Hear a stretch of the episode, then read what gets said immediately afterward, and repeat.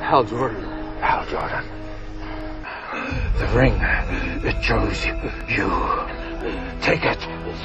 Place the ring in the lantern. Olá, nerds! Está começando mais um Quadrincast. Aqui é Leandro Laurentino e no dia mais claro, na noite mais densa, o mal sucumbirá ante a minha presença. Eu sou Ricardo Sorvilo, tenho um anel do Lanterna Verde, mas não sei onde foi parar a bateria. Meu nome é André Facas e eu não socializo. Meu nome é Luiz Garavello e os Lanternas Vermelhos são os melhores. Aqui é o Léo Spy e Mogo não comparece às reuniões. Hoje, como vocês já perceberam, o tema é Lanterna Verde. E, como sempre, a gente destaca aqui as fanfictions do Lanterna Verde que foram publicados em www.quadrim.com.br. O título Lanterna Verde é um dos mais antigos na Quadrim. Ele começou sendo escrito por Walter Stodiewski. É assim que se fala, Walter? Caramba, não tenho a menor ideia de como é que se fala o sobrenome do Walter. É, Walter estou de sopa de letrinhas, não dá para saber como é que se pronuncia. Bom, então, continuando. Ele começou sendo escrito pelo Walter, em seguida também foi escrito por André Facas, que está com a gente nesse quadrincast, e logo depois as mentes de Raul Cook e Carlos Vinícius Marins dividem o título do personagem. O título mais do que do Hal Jordan mais do que do Lanterna Verde, é da tropa dos Lanternas Verdes. Mas dê uma olhada lá, vocês vão perceber que a abordagem desses dois escritores é completamente original e tenho certeza que vocês vão gostar muito. E se você tem, como sempre, a gente faz esse convite, se você tem a vontade de escrever qualquer coisa para quadrim, é só enviar um e-mail para editorchefe@quadrim.com.br. Teremos enorme prazer de receber suas ideias. Agora no Quadrincast, leitura de e-mails. A gente vai começar essa leitura de e-mails aqui agradecendo de joelhos aqui ao pessoal dos podcasts Next Máquina e Taberna do Smoke que tem dado aquela força pra gente, ajudando a divulgar o Quadrincast. Eles sabem que a gente tá começando, então estamos aprendendo muita coisa ainda e eles estão ajudando muito a gente nessa divulgação. Valeu mesmo, pessoal. Quem quiser dar uma olhada nesses podcasts, é só ver o link no post aí para esses dois podcasts que também são excelentes. A gente também não pode deixar de agradecer a todos aqueles milhares milhares de pessoas que baixaram o Quadrincast 3, o 2, o 1. Agora a gente está com uma nova hospedagem, toda ela no site da própria Quadrim. A gente já está percebendo que a quantidade de visitas tem aumentado a cada Quadrincast. A gente só tem a agradecer a todos vocês que não só têm baixado, escutado, mandado e-mails com suas opiniões e etc., como também têm ajudado a divulgar o Quadrincast aí para os amigos e tudo mais. Bom, a gente selecionou aqui alguns e-mails para ler essa semana. O primeiro deles é de Marcos Silva.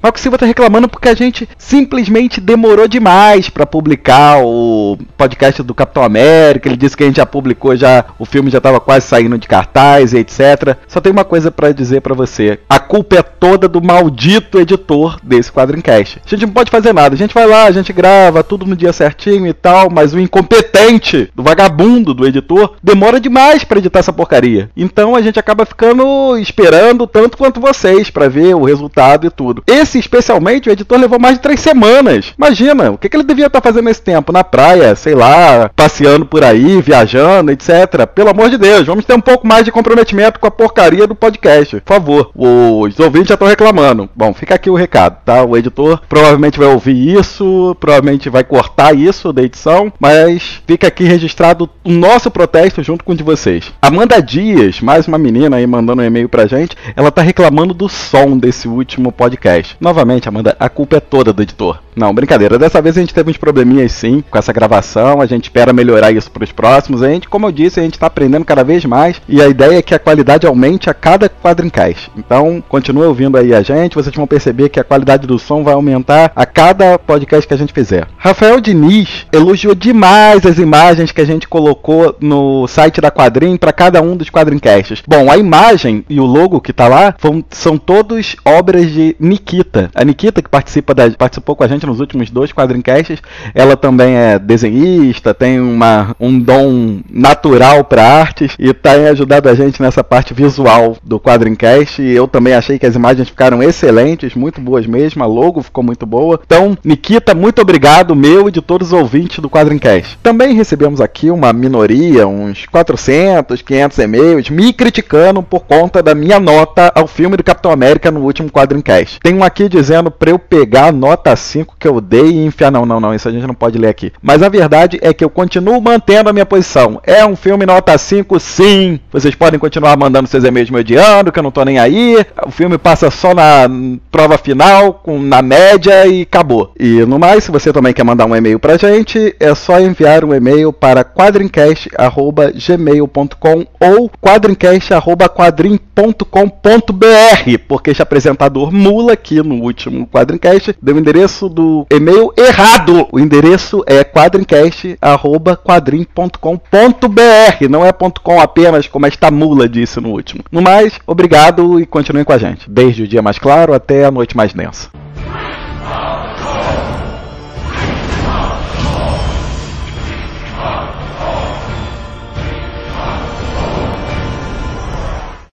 Vamos começar falando um pouco sobre a origem do primeiro Lanterna Verde. Nem, não sei se todo mundo sabe, mas Hal Jordan não foi o primeiro Lanterna Verde da- dos quadrinhos. O primeiro foi Alan Scott, o Lanterna Verde da Era de Ouro. Ele hoje faz parte da Sociedade da Justiça, tá aí, ficou um tempo no limbo, a revista foi cancelada há décadas atrás. Peraí, peraí, peraí. A revista não foi cancelada. Foi, tem uma humilhação ainda maior, cara. O que, que aconteceu? O Lanterna Verde foi o primeiro super-herói a ter um, um cachorro como parceiro, que era o Rex the Wonder Dog. Ele tinha Rex the Wonder Dog. Aquele que aparece no desenho Super Amigos mesmo, esse mesmo. A popularidade dele caiu tanto que o cachorro virou o principal, velho. Nossa. Deus me livre.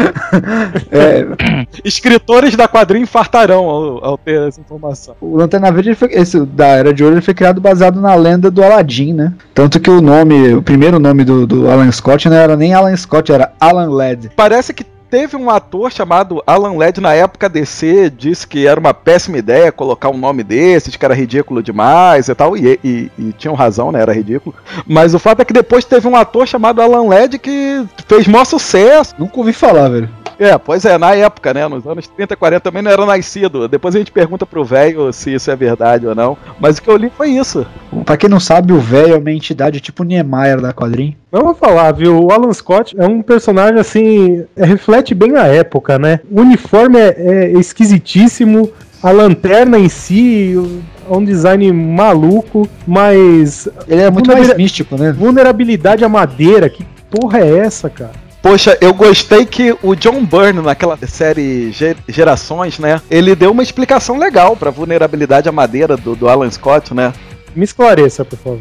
Disseram que foi meio que um trauma, porque logo que ele recebeu os poderes, ele tomou uma porrada de um, um porrete de madeira na cabeça e, fi- e ele colocou na cabeça de que a fraqueza era do anel era madeira e tal. Aquele, aquele papo, né? Desculpa de cego a bengala, né? Isso aí. John Byrne deu uma marvelizada no, no Lanterna Verde, é isso? Deu um aspecto psicológico no, no cara. Ah, e de lei, né? Isso, isso. Ele criou, eu achei uma boa explicação. Acho que isso é Azil World. Né?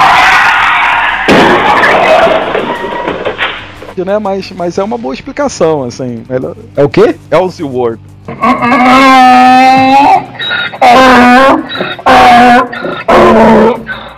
Repeat after me. Elseworld. Elseworld.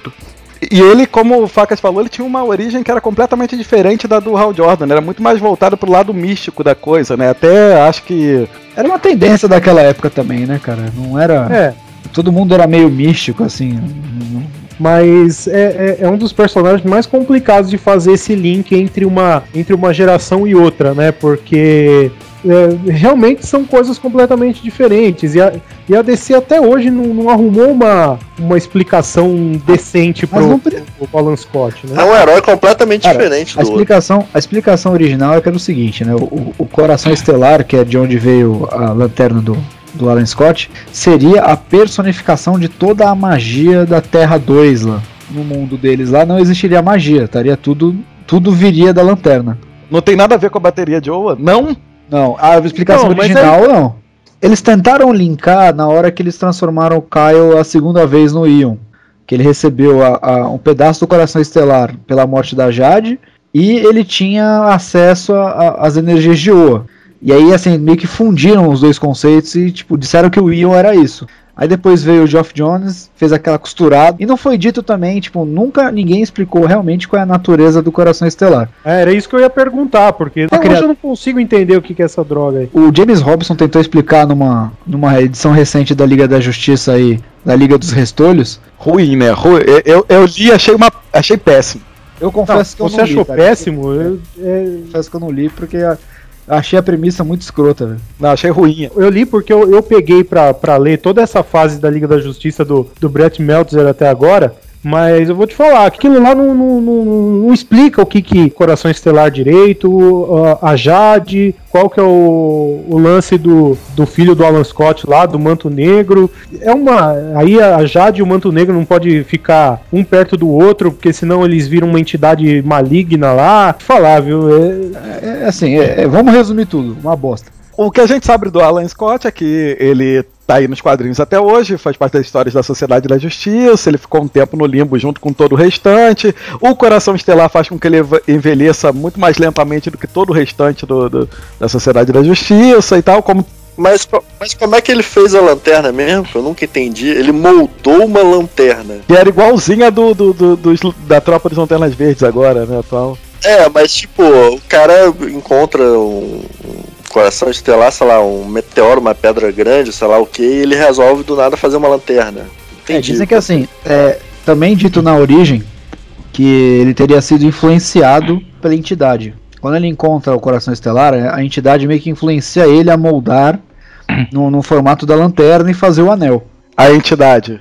É, é assim, é praticamente uma pombagira. Mas o que, isso que me incomoda, como é que até hoje, se os, os caras conseguiram fazer uma explicação razoavelmente coerente pro Gavião Negro, cara, que era a coisa mais bagunçada do- da, da cronologia da DC e o, e o Geoff Jones conseguiu ali tra- transformar a coisa num, num- numa coisa razoavelmente coerente, vai. Ah, Ricardo, ignoraram, né, o Alan Scott até hoje. É, na É, verdade, não. então, mas Assim, eu na- não na- consigo na- na entender como é que eles conseguem. Na é, época da SJA, eles meio que desenvolviam essa parte do Alan Scott, tentavam diferenciar ele dos outros Lanternas Verdes e tal, mas na, Transformaram Jones- ele no sentinela, né? Não, na verdade destransformaram ele no Sentinela, né? O, o Jones, ele tirou ele do, do, do- do Sentinela e voltou ele a ser Lanterna Verde. E assim, é, desde que ele assumiu, na verdade, a franquia, o, o Alan Scott deixou de ser foco, né, cara? É, O foco agora voltou a ser o Hal Jordan. É, e eu vou dizer que é o, único, o principal mérito do, do Alan Scott, além de ter sido, lógico, o primeiro Lanterna Verde, é o- a participação dele no, em Kingdom Come, que pra mim, a gente vai depois fazer um quadrincast sobre grandes histórias dos quadrinhos. Pra mim, Kingdom Come é só a melhor história em quadrinhos de super-heróis.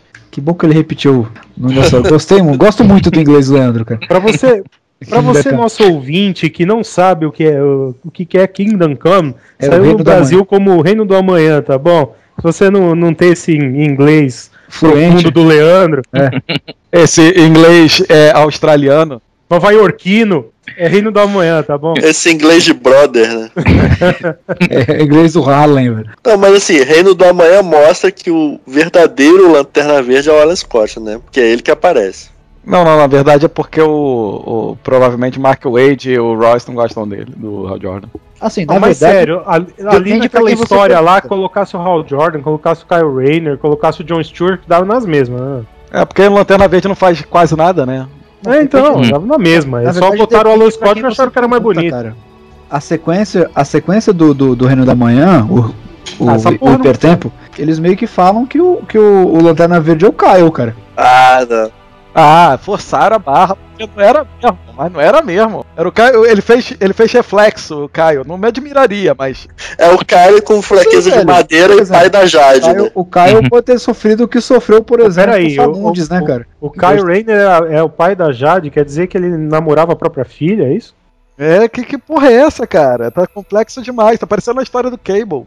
No Reino da Manhã, claramente mostra que tem um relacionamento, mas não de homem e mulher com a Jade. Assim, não, não é dito, né, cara? Não é dito quem é, porque até como vocês já falaram, não importa. É, podia ser o Gnorte ali, velho. Não importa. Ah, E até porque também não precisava, né, cara? O único Lanterna Verde louro ali, é- ele foi publicado até, como o Facas falou, até começar a cair a popularidade, um pouco depois da Segunda Guerra, né, que os quadrinhos de heróis já não estavam mais populares, já não estavam vendendo bem e tal. É, o pessoal resolveu trocar tudo por história de terror, história de suspense. Não, e teve aquela fase do. aquele massacre do, do- da sociedade americana lá sobre os quadrinhos, daquele Sim. psicólogo. O Frederick Hertan. Hum, É. Então, É, foi, teve foi isso a também. época que só, só manteve o quê? Super-Homem, Batman, Mulher Maravilha. É, foi, foi a época que tudo, ficou, tudo ficou água com açúcar. Aí o pessoal ficou água com açúcar, o pessoal meio que abandonou. E aí, no, no início do- da Era de Prata, né, lá pros anos 50, Ah, era de prata. Era de Prata. Se a gente for falar da Era de Prata, a gente não pode deixar de, de, de falar do Julius Schwartz. Quando ele, ele criou a Era de Prata, quando ele revitalizou o Flash, né? E aí criou-se um novo personagem, pegou o seu nome, pegou o conceito e criou um personagem totalmente novo, baseado nos personagens da Era de Prata. E o Lanterna foi o segundo. Só um detalhe sobre isso, rapidinho, que eu queria dizer pro leitor, que leitor brasileiro e tal, que o nome do Joel Ciclone, que é o nome mais ridículo que pode existir para um personagem, o nome do cara é Flash. O nome dele originalmente é Flash. Ele era o primeiro Flash, depois, nessa mesma época. Não, não, o nome dele é Panela na Cabeça. Pinico na cabeça. capacete de Hermes. Pini... Aliás, Sociedade da Justiça, se você for pegar, é o, é o Pinico na cabeça, né? É o, o Lanterna de gato. Leader Race, o caralho de casaco, né? que é o terrível. E assim a gente vai, né? Velho, um beijo, velho. E aí surgiu o personagem que é o que a maior parte das pessoas conhece como Lanterna Verde, que foi Hal Jordan. Vou te, eu vou te provar por que que não. Não, todo, mundo, todo mundo que acompanhou o desenho da Liga da Justiça sabe que ele, esse cara não é o Lanterna Verde. Cara, a primeira rejeição que o Lanterna Verde sofreu foi quando escolheram o Ryan Reynolds, cara. Porque, assim, pra maioria do- dos civis, o Lanterna Verde era o John Stewart, era o negão do desenho, cara. Aí, assim, a primeira revolta dos caras, pô, já tem pouco personagem negro herói. Aí bota um branquelo pra fazer o papel do cara, sacanagem. Tinha que botar o Will Smith, pô, pra ser o Lanterna Verde. A verdade é que ele é o, o personagem, pelo menos que a maior parte dos trintões que hoje em dia sustentam a, a indústria dos quadrinhos, que ainda compram alguma coisa de quadrinhos, leram e passaram a maior parte da- das suas vidas acompanhando e conhecendo como Lanterna Verde. E o Hal Jordan ele tem uma, uma premissa completamente diferente da do Alan Scott, né? Ele é muito mais voltado pro lado da ficção científica, diferente do Alan Scott, que era muito mais místico, como a gente falou. O Lanterna Verde, ele vai meio que. Ele pega um conceito de uma série antiga. É, os, os Homens Lentes seria, assim, mais ou menos. É porque, assim, é uma série de ficção científica bem antiga que fala de uma tropa, policiais espaciais, que eles têm uma lente que daria poderes para eles sobreviverem no vácuo. o fato do, do, do Lanterna ter esse aspecto mais ficção científica também é, é, é- é muito da época, né? Na, na questão da corrida espacial e tudo, Homem à Lua, essa coisa toda. Então isso aí influenciou muito para que fizer voltar, se voltasse todo esse foco para para ficção científica, para o espaço, alienígenas e tal, né? E convenhamos, é bem, mais- bem mais interessante também, né? É, eles linkaram eles aos Guardiões de Oa lá, aos Mas desde, as- desde a primeira história, o, o Abensur fala isso pro Hal Jordan, ou simplesmente, ah, eu participo de um grupo, tomo um anel que eu tô morrendo, mas o, quanto tempo depois disso foi mostrado que existia a tropa, os Cara, guardiões assim, foi, e que- foi, foi bem o que, o que a gente imagina como a origem clássica mesmo, cara. É, o Abinsur cai de nave. de- não se explicou na época por que, que ele tava de nave, sendo que todo mundo voa usando o poder do anel, né? Bendito. O Alan Moore que resolveu essa pendenga aí. É, só 30 anos depois ele 30 deu um é, motivo. Exatamente, assim, e rodou sem motivo durante esse tempo todo. E aí ele foi pra. eh, pegou o anel, foi pra Oa, falou, olha, você agora é o Lanterna Verde, porque você tem. Você tem poder, eh, capacidade de sobrepor o medo, e vambora, velho. E foi aí, foi direto. E assim, o Al Jordan, como todo herói americano, né, pronto pra batalha, pronto pra ser o. abandonou a vida dele normal e foi, velho. Não, apenas para questão de informação, é, o Hal Jordan estreou na Showcase 22, foi publicado em outubro de 59 e os Guardiões de Oa já apareceram na, na primeira edição da- do título mesmo do Lanterna Verde, que foi no meio de 1960. Outra coisa que eu acho que é característico, e acho que foi até o motivo pelo qual o personagem foi, foi sucesso enquanto outros fraca- fracassaram, era a personalidade de- dele, né? Aquela- primeiro que tinha aquela coisa corporativista, é óbvio, a gente que escreve as histórias, então Lanterna Verde era o maior Lanterna Verde de todos, né? Hal Jordan era o maior de toda a tropa, aquela coisa de que ele era o mais corajoso, era o cara que é- é- era o melhor de todos os Lanternas Verdes, o que tinha a maior força de vontade, etc e tal. É Engraçado assim, a gente tá gravando antes de ver o filme, né, essa parte. Então, é, no filme, pelo que passa da história, dos trailers, o Hal Jordan justamente é o bonzão porque ele é um terráqueo e os terráqueos têm medo. né? Totalmente nada a ver com os quadrinhos. Eles tinham que combinar com a cara de coitado do Ryan Reynolds. É, é verdade, foi pra isso, foi pra isso. Ele não sabe fazer alguém corajoso, né, cara? Tem que mudar o roteiro, né, depois das primeiras cenas. Mas o Geoff Jones, sobre essa história do medo, ele conseguiu, quando ele fez esse retcon com a origem secreta aí do, do Lanterna Verde, conseguiu criar uma explicação excelente pra isso, né, cara? Que ele, quando criança, ele viu o pai morrer dentro de um avião na frente dele. E aí ele diz, pô, depois que você vê o maior medo da sua vida passando pela sua frente, não tem muito mais do que ter medo, né, na vida. Porra, isso daí tá, tá perfeito. Acho que não, não- não- não- você consegue explicar o fato do cara ser extremamente corajoso, não tá nem aí pra nada, porque o que ele tinha mais medo na vida já aconteceu. Meio que é a meia explicação que o Frank Miller usa no Demolidor, né, cara? Quando o cara não perde, quando não tem nada a perder, ele não é um homem sem medo. É, pronto. E, e- eu acho que cabe, cabe, não é nenhuma forçação de barra isso, acho que cabe mesmo. Ó, mas assim, mas originalmente, o Hal Jordan não era tudo isso não, ele era o maioral porque ele era terráqueo, né? Só ele nunca fez nenhum, nenhum feito é, fora do comum em relação aos outros lanternas.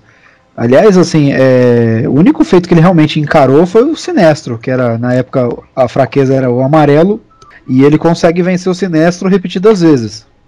Não, eu acho que sobre o Sinestro também, é, é, acho que a fama do Hal Jordan como o maior Lanterna Verde surgiu justamente por aí. Porque o Sinestro era o maior Lanterna Verde, e aí, de repente, o Hal Jordan bateu de frente com ele, mostrou que ele era um tirano, etc. E aí, pô, depois que ele derrotou o maior Lanterna Verde, ele acaba ganhando a fama, né? Herdando a fama, na verdade, né? Porque o cara era o maioral, ele conseguiu derrubar o maioral, então ele passa a ser o maioral. Acho que é. Então, de- deixa eu, deixa eu tirar uma dúvida, então. Eu não acompanhei muitas histórias do Hal Jordan, né? Comecei a colecionar quadrinhos no no começo da dé- de 90, o Hal Jordan foi deixado muito de lado, pelo menos aqui no Brasil. Ah não, ele tinha, ele, ele tinha, ele tinha uma, uma série de histórias muito legais que eram completavam o mix da Novos Titãs, cara. Que era o melhor, era o melhor formatinho que tinha da Abril. Eram as histórias mais legais, assim, tinha e tinha bastante história do Hal Jordan, mas ele assim, nessa época ele já nem tinha título próprio. Ele passou mas- boa parte dos anos 80 e 90 sem título próprio. É, mas eu comprei é, muito Novos Titãs, e a parte que eu comprei, é toda aquela saga dos Gnus e tal, não tinha nada de Lanterna Verde.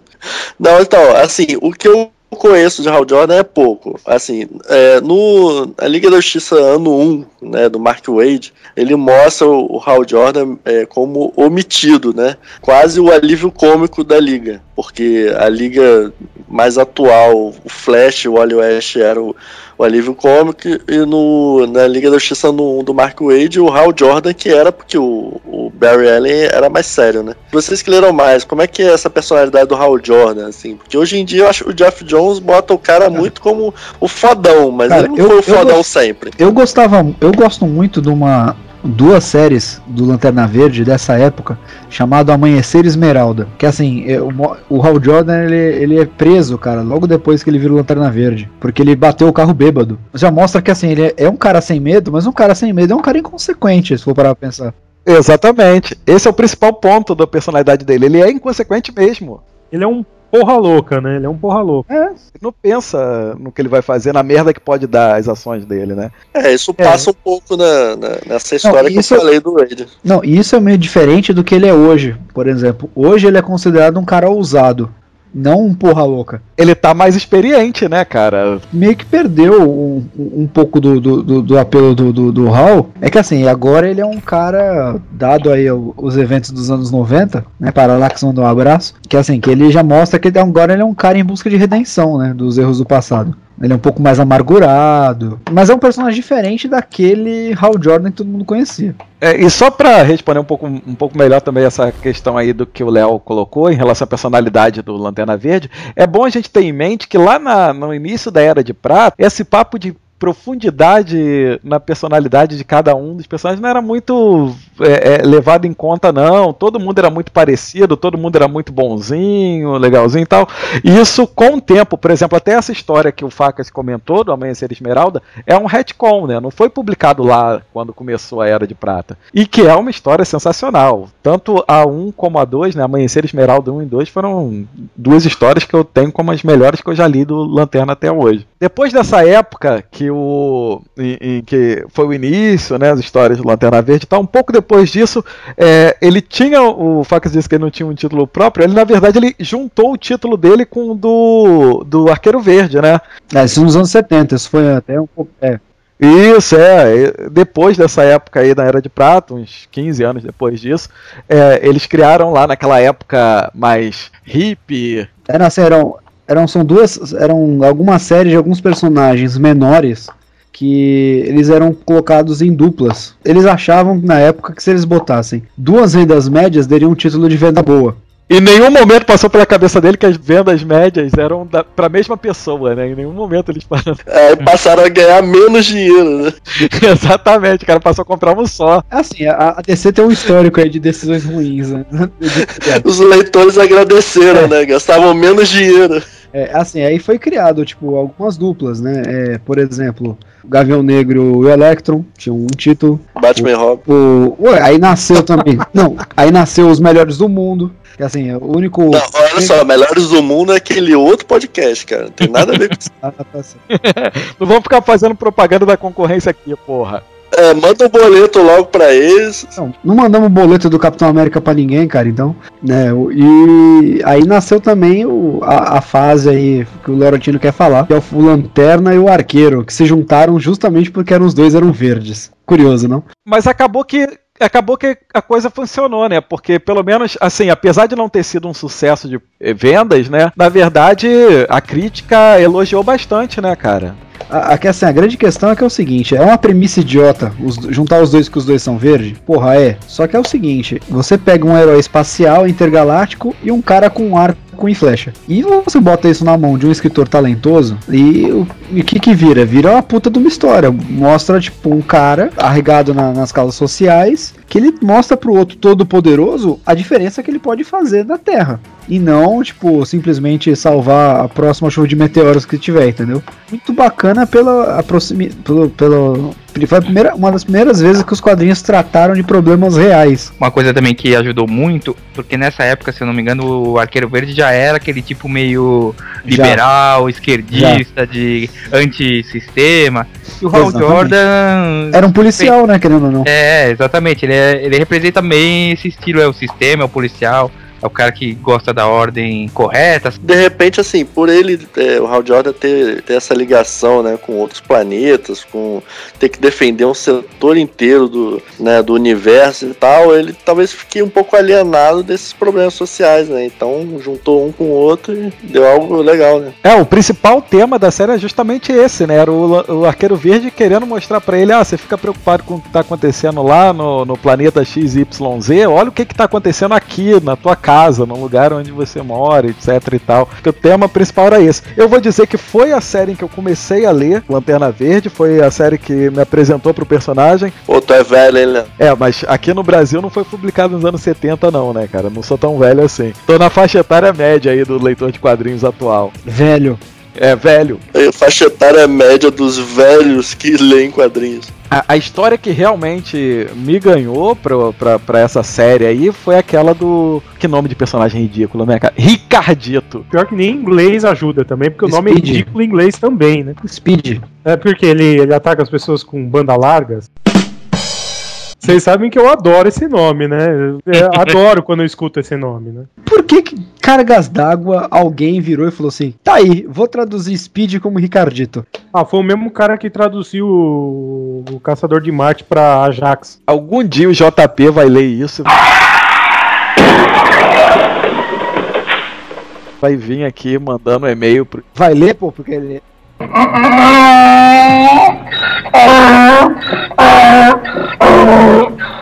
Vai ouvir. Absurdo, ele lê a trans...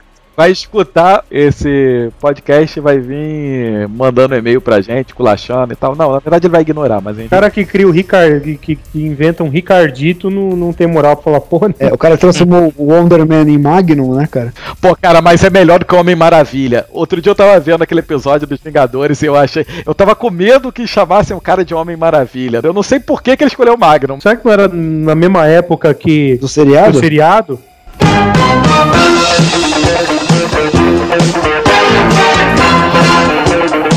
Porra, mas não tem nada a ver. Puta, seria da, seria da hora se, o, se o, o o- Wonder o- Man o tivesse que- bigode, né, cara? O cara que teve essa ideia aí precisa fazer sentido? É, não precisa, né? Tem nesse- Eu tentei até procurar, tipo, algum arqueiro famoso mitológico com o nome de Ricardo. Tem, cara. Ricardito foi muito, tipo, ao vento, assim. Nessa história que eu tô falando, o Ricardito, ele tava ali na, na- na- numa pegada muito mais. É, aí, como a gente tá dizendo, uma história muito mais real, né? Muito mais. Ele, ele era revoltado porque o, ele era adotado pelo Oliver Queen, mas o cara nunca deu muito, muita atenção pra ele e tal. Resolveu, foi, foi dar uma de, de Pedro e Bino com, com o Hal Jordan aí. Tá uma cilada, amigo. O, o Ricardito ele tinha invejinha porque o Batman dava uns pega no Robin e o Oliver Queen não queria nada com ele, é isso? Denúncia. Ratinho, nho, nho. O engraçado é que no início dessa história, o, o Oliver Queen vê ele lá no meio dos viciados, né, dos traficantes e tal, ele acha que ele tá infiltrado ali. Tem pai que é cego, né, velho? E aí depois, no meio da história, ele descobre que o cara tá se drogando e ao invés de tentar, é aquela crítica, né, ao invés do cara tentar ajudar, ele chega a dar um esporro, aí é Canário Negro que, que tenta ajudar o cara a sair dessa e tal. Consegue, né? E consegue, consegue no final da história, ele consegue se livrar das drogas. Leandro, você se identificou com essa história porque você leu, gostou e virou um viciado, é isso? Em quadrinhos, né, é... É, eu, acho, eu acho que o Leandro também tinha, tinha uma pessoa na vida dele que não dava muita atenção pra ele. Você é um homem mais velho barba, né? Não sei. É.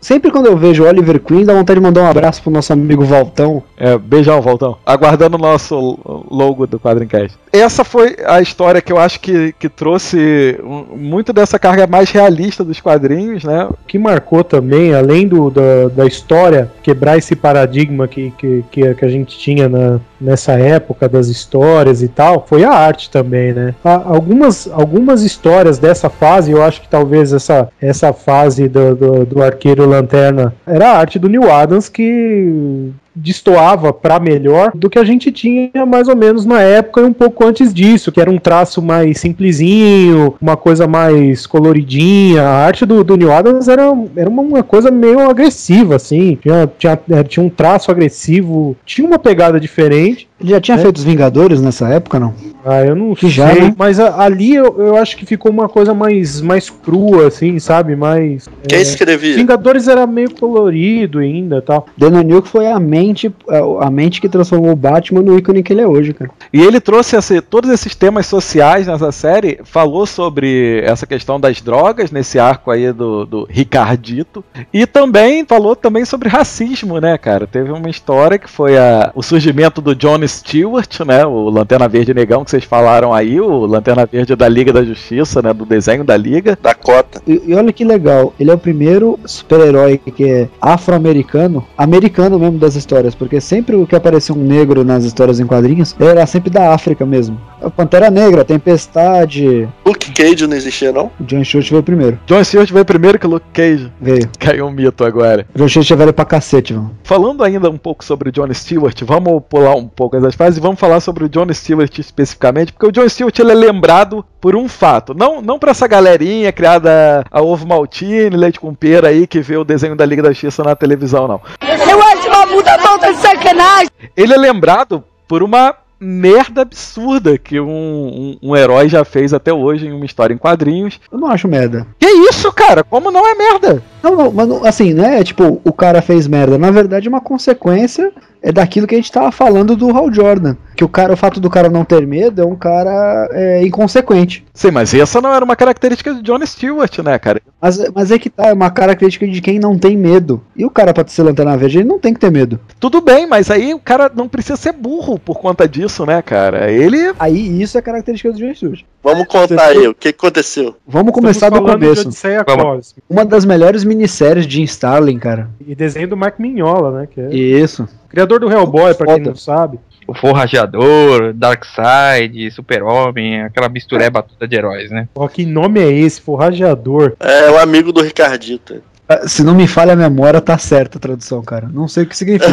É o nome que é escroto mesmo. o nome é escroto mesmo. A gente precisa fazer um quadrincast só discutindo nomes escrotos E de personagens de quadrinho. É isso as traduções. Eu sei que eles foram divididos em dupla, cada dupla tinha que destruir uma máquina. Quem era a dupla dele? Acho que era o Marciano. Caçador de Marte. Um cara que é mega poderoso. Se a gente parar pra pensar em nível de poder, o cara tá até acima do super-homem. Ah, Mas, mas como é que dividiram essas duplas aí? Virou a lanterna verde e vai ficar aquele cara verde ali, é isso? O, o- a missão era quem, quem deu era o Pai Celestial. Ah, vou explicar corretamente. Como tá? ele não conhecia direito os heróis da Terra, né? Ele falou: não, lanterna verde tem que ficar com verde. Então escolheu já. A gente vai equilibrar os poderes aqui. O, o Lanterna Verde fica com, com o Ajax, o Batman fica com o Forrajador pra fazer um equilíbrio. O Superman com Orion, né? Pra ser bem. Tá bem tudo no mesmo nível. Bem inteligente, Pai Celestial. As duplas ficaram bem equilibradas umas com as outras, né? Nenhuma ficou mais forte. É dado o nível de ameaça, né? Mas é, é recomenda- recomendadíssimo Odisseia Cósmica. Mas voltando. O cara ficou lá com o Caçador de Marte, e aí? Mandaram os caras pro planeta Shanxi. Repita comigo. Shanxi. Fala isso três vezes com farofa na boca. Não, só uma vez só, velho. X-A-N-S-H-I. Shanxi. Então E- mandaram pro planeta é. Shanxi, o Ajax e o, o- Lanterna e o Negão. Lanterna e o Lanterna Negão. Só Hum. que ele, de maneira inconsequente, assim, eu sou Lanterna Verde, eu sou foda, né? Sou pica. Vou lá resolver. Quando ele foi ver, a bomba era toda amarela. Porra, mas é o mínimo, né, cara? Eu sei que o Lanterna Verde tá vindo. O erro foi do Pai Celestial, né, cara? Mandou a dupla errada pra lá, porra. Como assim a dupla errada, cara? A entidade antivida também conhecia os caras, né? Eu lembro claramente do último quadrinho que mostra a, a porra da bomba amarela, a cara de safado do cara da antivida, com uma, tipo uma tinta na mão, assim, tipo, olhando, ah, se fudeu, Pitelzinho. otário.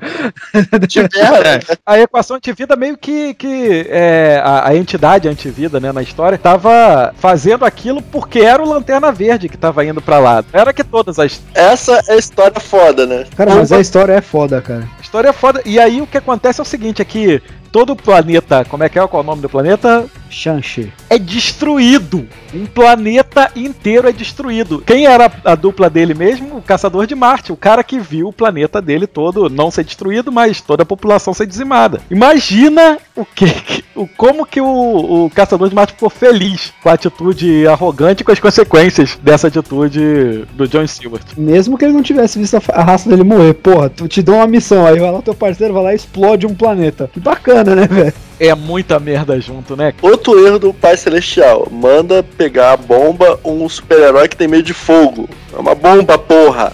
Vai explodir, caralho. O melhor, o melhor é ele ter convocado o nuclear. O nuclear transmutava a cor É, e outras porra. coisas. É, esse Pai Celestial é um péssimo administrador de crise. Não, cara, ele pensou, ele não contava era com a merda que o John Stewart lá fizesse, cara, porque ele contava o seguinte, ó, o Ajax vem, destrói a bomba e o John Stewart protege ele do fogo. Mas o John Stewart é burro pra caralho, vai fazer o quê? Mas esse negócio da, da fraqueza do amarelo, cara, é muito tosco. E os lanternas nunca pensam, tipo, ah, eu vou, então, vou atacar a bomba amarela pegando qualquer outra coisa e tacando nela. Mas realmente era assim uma- que eles faziam. Usando uma ferramenta, alguma coisa, né, cara? Na história ele não tinha muito tempo pra fazer isso, né? Ele chegou, É, tinha uma contagem regressiva lá. não tinha nem muito como ele pensar. Ele chegou lá achando que ia ser mole, destruir a porra da bomba e se fudeu. Tanto que a frase dele quando chega é: se ah, eu sou lanterna verde, eu tenho uma, o, o anel que me dá um poder ilimitado e nada pode me deter, nada. O, a equação antivida fala assim: bom, não é bem verdade, né? Aquela bomba toda pintada de amarelo e o cara. Aí, cara aquela aí cara sim de fomos surpreendidos novamente. Facas, mesmo depois dessa merda, você é da opinião que o George Stewart merecia uma segunda chance? Ai, puta que pariu, cara. Temos um campeão. Ah, Hoje tem- temos um campeão. muito bom, muito bom. Poucas irão superar essa. Não, não- não vai ter. Carlos Alberto de Nóbrega aceita currículos.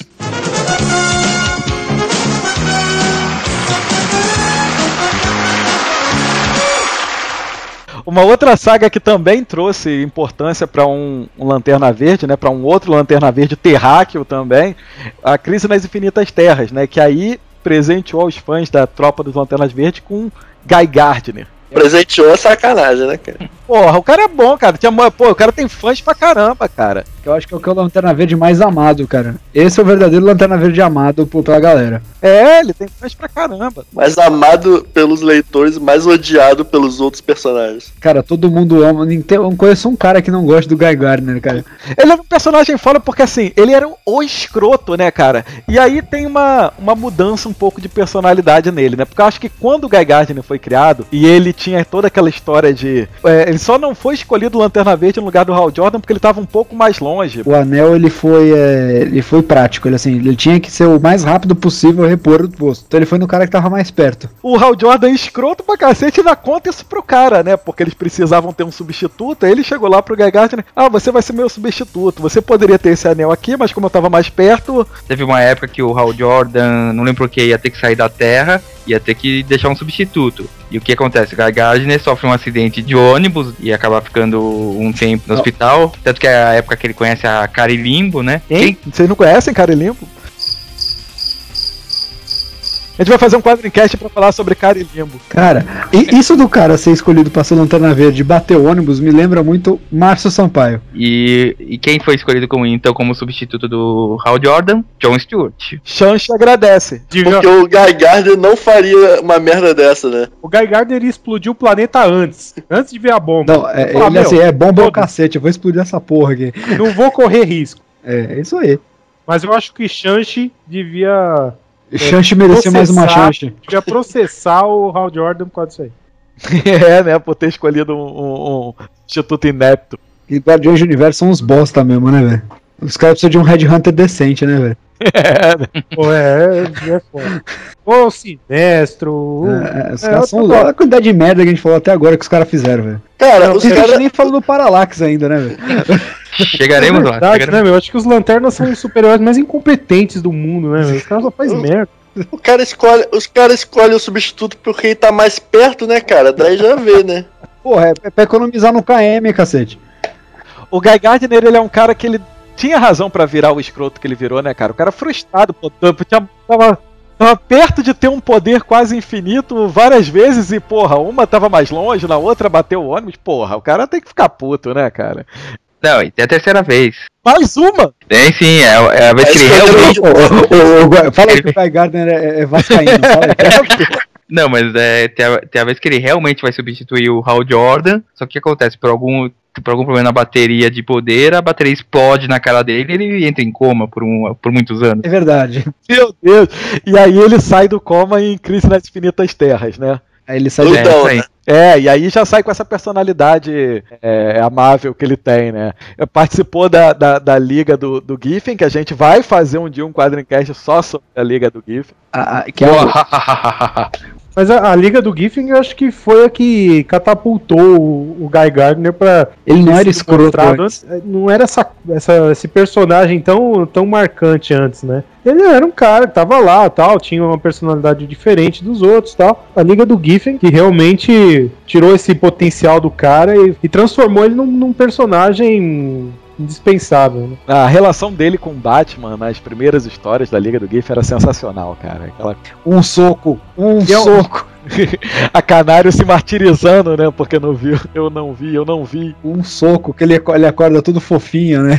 Mas é é uma pena o que aconteceu com o Guy Gardner depois, com o passar dos anos, né? Porque era um personagem tão legal nessa época e é, outros caras escreveram ele, né? Se, se- se talvez só o Giffen tivesse, tivesse escrito até a fase que ele tá com o anel amarelo, ainda vai, é legal. e- mas depois entrou naquela fase de Warrior. Ah, cara, eu desconsidero, eu desconsidero essas porras. Depois de Crepúsculo e Esmeralda, cara, foi só ladeira abaixo. Vamos aproveitar o gancho do, do, do Facas para falar exatamente sobre essa história que aí é uma história divisora de águas, né? Infelizmente para pior, depois a gente vai falar um pouco mais sobre isso, que foi a história em si é sensacional, não tem como negar. A história é excelente, a história é muito boa, te prende, que é Crepúsculo e Esmeralda. O que que acontece em Crepúsculo e Esmeralda para você que é jumento e não leu, né? Você que prefere comer o papel a ler, né? Ou se você for o Márcio, É a história em que simplesmente a, a cidade do Hal Jordan, né, ela é destruída. A cidade tinha sido destruída pelo Super Cyborg. Cara, que é o um dos, um dos maiores conceitos da história, Retorno do Super-Homem, a cidade motor.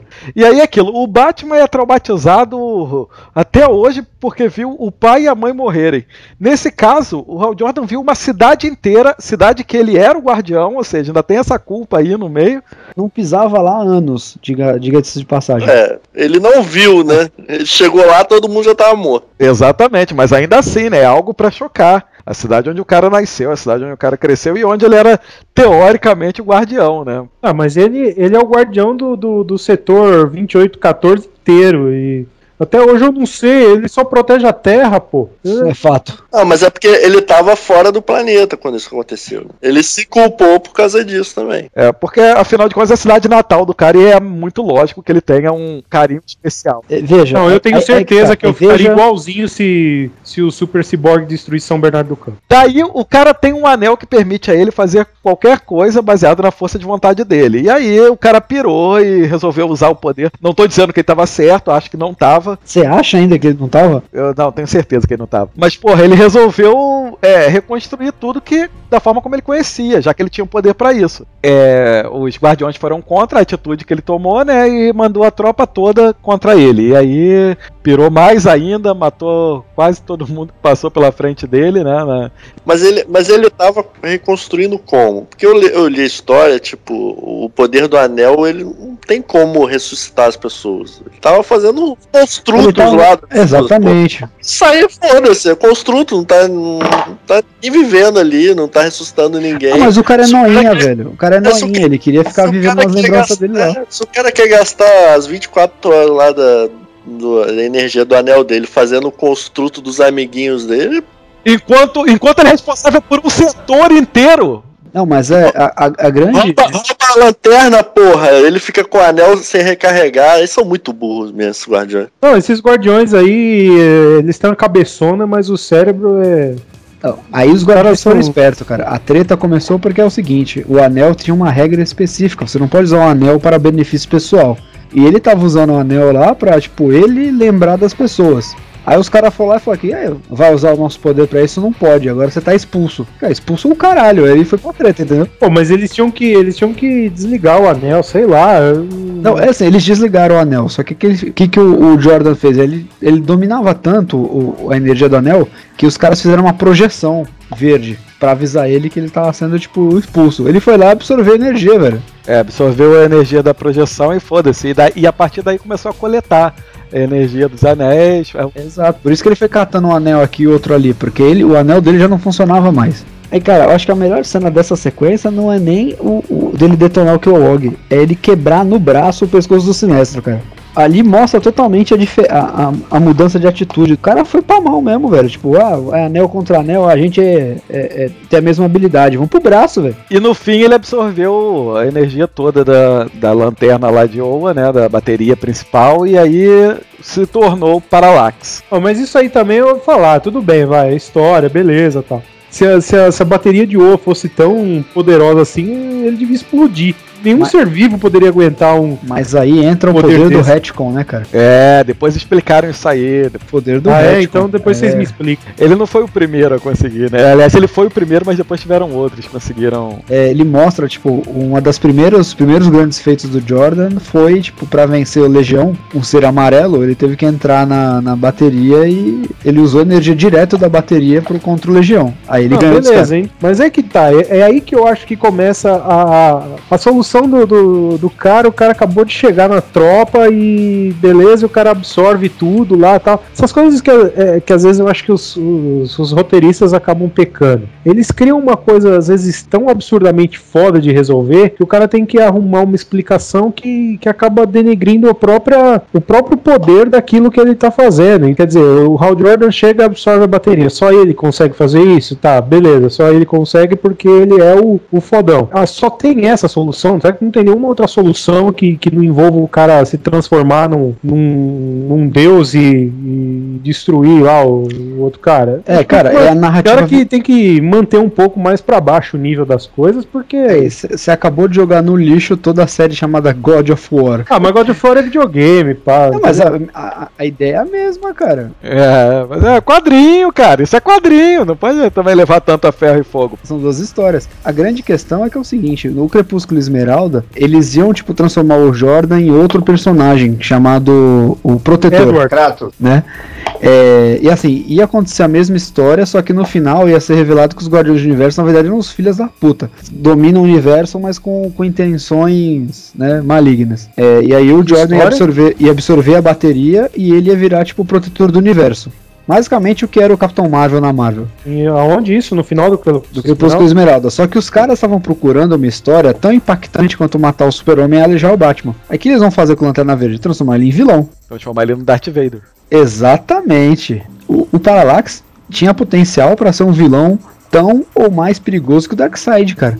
E foi jogado no lixo. Graças a Deus. Parallax, ele se tornou um, grande vilão. Eu acho que muitas das histórias dele como vilão que podiam ser contadas foram contadas e tal. E a partir dali iam ficar, sabe, remoendo o personagem. Sabe aquela coisa de, pô, o Thanos apareceu de novo e tal, aquela coisa. Vocês sabem que não ia ser aquela coisa de, ah, o Parallax vai aparecer uma vez a cada dois anos, vai ser fodão. Não, ele ia estar ali, história sim, história não, iam acabar também destruindo o personagem. Por isso eu disse, graças a Deus, que Era a característica da ponto de época, vista, né? é isso mesmo, né? É. Característica da Anos época, né, 90 cara? na veia ali. O grande A mal Zero Hora foi triste, aquela é, Final Night lá também. Por ver a qualidade dos roteiros, o que o, que o, o Hal Jordan poderia ter sido como, como Parallax, sim, tinha potencial para ser um, um, um vilão muito foda, mas talvez não foi o tempo, a época propícia, porque os anos 90 foram os anos 90 e ninguém se salvou naquela merda, entendeu? E aí vem o ponto que eu queria falar. O- depois do Parallax, o que aconteceu? Acabou, a empresa toda estava ferrada, e aí aquele critério seletivo, que já não era lá essas coisas, foi jogado pro ralo, né? Tipo, o primeiro que aparecer aqui no beco vai ganhar um anel, e foda-se quem seja, e o cacete. Mas aí, aí o conceito, o conceito ficou animal, porque assim, qualquer um, o cara no lugar certo na hora certa poderia ser o Lanterna Verde, que era essa a grande ideia. Pô, grande ideia. Dá a arma, a maior a arma mais poderosa do universo na mão de qualquer um. Aí eu vou te falar, meu amigo, que assim, se não fosse o Kyle, se não fosse é, as vendas que o Kyle trouxe e, e ficou até a hora do o, o- o protagonista voltar a ser o Jordan, ele só triplicou as vendas, tipo, de um mês pro outro, cara. Personagem novo. É um personagem novo, como triplicaria qualquer um. Agora é tão bom que trouxeram o Hal Jordan, né, de volta. Era É, e, co- e ele continua lá, né, cara? O, o Kyle Rayner, é assim, é, ele como personagem, eu- ele, ele é razoavelmente interessante. Assim, eu entendo os motivos que os caras criaram o Kyle Rayner. Comparar ele com, com o Hal Jordan, eu acho difícil, mas ele como personagem, ele segurou as pontas. Que- Queira ou não, o Farkas tem razão nesse ponto. Porque, assim, pra gente demorou, dentro da nossa cronologia mental, assim, demorou o quê? Dois anos, mas na real, Kyle Rayner foi Lanterna Verde por quê? 20 anos? É tempo pra cacete. Ó, ó, Crepúsculo Esmeralda é de 93, 94. Em 99 ele vira o, o Espectro. Não, não, mas o retorno, o retorno 2004. 12 anos. 2004 2005. Ah, 12 12 anos, pô, é tempo. Ah, eu 12 chutei alto, mas é. Deixa eu só fazer um pequeno resumo do que foram esses 12 anos de Kylie Rayner. Retrospectiva 2010. Logo no início, a namorada do cara é, é- é fatiada e aparece na, na- na geladeira dele lá. Detalhe que, na verdade, assim, a, a ideia do, do escritor, que me fugiu quem era agora na época, era mostrar. Né? Isso, a ideia dele era mostrar o, o corpo dela dentro da geladeira, enfiado na geladeira. Acharam que ia ser muito agressivo, Que, ah, mostra só um pedacinho do corpo. ficou pior. Exatamente, o pessoal achou que ela foi desmembrada. Eu, na verdade, eu nunca pensei que ela foi desmembrada. Eu achei que, tipo, sabe carro quando bate, fica tudo torto? Meu Deus, é muito melhor. Depois disso, o cara vai pro espaço, larga a namorada aqui. Outra namorada. Quando volta, tá o cara no apartamento com toalhinha, prepara o café pra gente lá, porra, não sei o que. Que isso, cara? Aí você pula toda a fase que ele segurou uma supernova no braço, desceu um milhão. Leandro. Ah, pegou uma supernova. Ah, Ah, isso eu também. Jordan, o Jordan faz isso toda semana, né? Pegar uma supernova no braço. Participou da. Ele venceu o Magedon. Como é que é? O resto da liga não serviu pra nada, né? Nada. Foi, quem venceu o Magedon foi o Lanterna Verde Super-Homem, cara. Então, então vamos lá, só nesse meio tempo, a, a namorada foi, foi, foi fatiada pelo Major Força, que vamos convir, não é nenhum vilão de, de primeira grandeza, né? Ele só é o Capitão Átomo do, do mal. Não é um Coringa. Eu teria mais respeito, eu tenho muito mais respeito pelo Coringa do que pelo Major Força. Ah, você queria que o Coringa enfrentasse o Lanterna Verde. Caraca, o, o Coringa cuspiria na cara do Kylie Rayner, cara. Ainda mais que ele ia ficar naquela, ai, ai, não sei o que, eu não tenho muita força de vontade, eu sou inseguro e o cacete. A graça do, do Carlin é justamente essa, cara. Ele não era É, fodão. o- ele é um Homem-Aranha até, até na cronologia É, ele é atual, a imaginação do Kylie Rayner dá de 10 na do Jordan. Ah, ele tem uma imaginação foda. Ao invés de bater com uma luva de boxe no cara, ele cria uma porrada de unicórnios verdes pra atravessarem por cima do cara. Isso é uma bichona. Isso é uma bichona! Passando essa fase que, que durou, infelizmente, 12 longos anos. Finalmente, Geoff Jones trouxe de volta Ah, você não vai falar da fase que o Homem de Verdade era o Espectro? O título mais chato da história da humanidade, velho. Era assim, quadrinho sim, quadrinho não, mostrava os caras de, de, assistir, tipo, morrendo, velho. Ah, eu sou o espírito da vingança, que merda, que não sei o que, que eu não faço porra de mão direito. Detalhe, quem escreveu? O mesmo cara que escreveu a Liga Engraçadinha, cara. Não era o Giffen, era o JM de Matheus. É, quem escreveu a história que ele vira o espectro, né, o, o, o- foi o Geoff Jones, cara. Mas eu acho assim que trazer um personagem de volta nunca é, é muito fácil. Então, fácil, fácil é, fazer decentemente é que não é. É, não, é isso que eu tô falando. Tem que tomar cuidado pra não cair pro lado da galhofa, da, da- da falta de explicação e tal. Tipo a bala, que- a bala que volta no tempo? Socos na realidade. Isso, é, exatamente. Mas, o, como a gente falou no, no quadrincast do Capitão América, como o Brubaker conseguiu trazer e explicar muito bem o, o, o retorno do Buck, eu acho que o mesmo o Geoff Jones conseguiu fazer com o Hal Jordan. Ele conseguiu explicar de uma forma convincente o retorno dele. E toda a questão do Parallax, e, e, e, e usou isso depois, né, cara? Isso também que é o mais legal. Eu não sei se ele estava pensando nisso quando ele criou a entidade Parallax lá, ou se ele só queria encontrar uma justificativa pro Jordan ter ido pro, pro lado do negro, né, da força lá. Aí a gente, a gente pode ir por dois caminhos. Primeiro, ele teve a ideia da, da entidade amarela para trazer de uma vez só o Jordan pro lado do bem e trazer o Sinestro também. Ou a gente pode levar pro, pro outro lado, que ele tem tudo, tinha tudo planejado desde o começo, o que eu duvido, sinceramente. Eu também duvido, eu também duvido, mas é, a verdade é que ele foi conseguindo levar as histórias dele, né, numa linha que, por mais que você duvide, é, as histórias estão lá seguindo uma, uma linearidade legal. Uma, ah, então existe uma entidade amarela, existe uma verde também, e aí já encontrou uma justificativa lá pro poder do Ion. Mas assim, falando, falando do, do- do- da saga em si, do, do retorno do Hal Jordan, eu não gosto muito dessa explicação de possessão.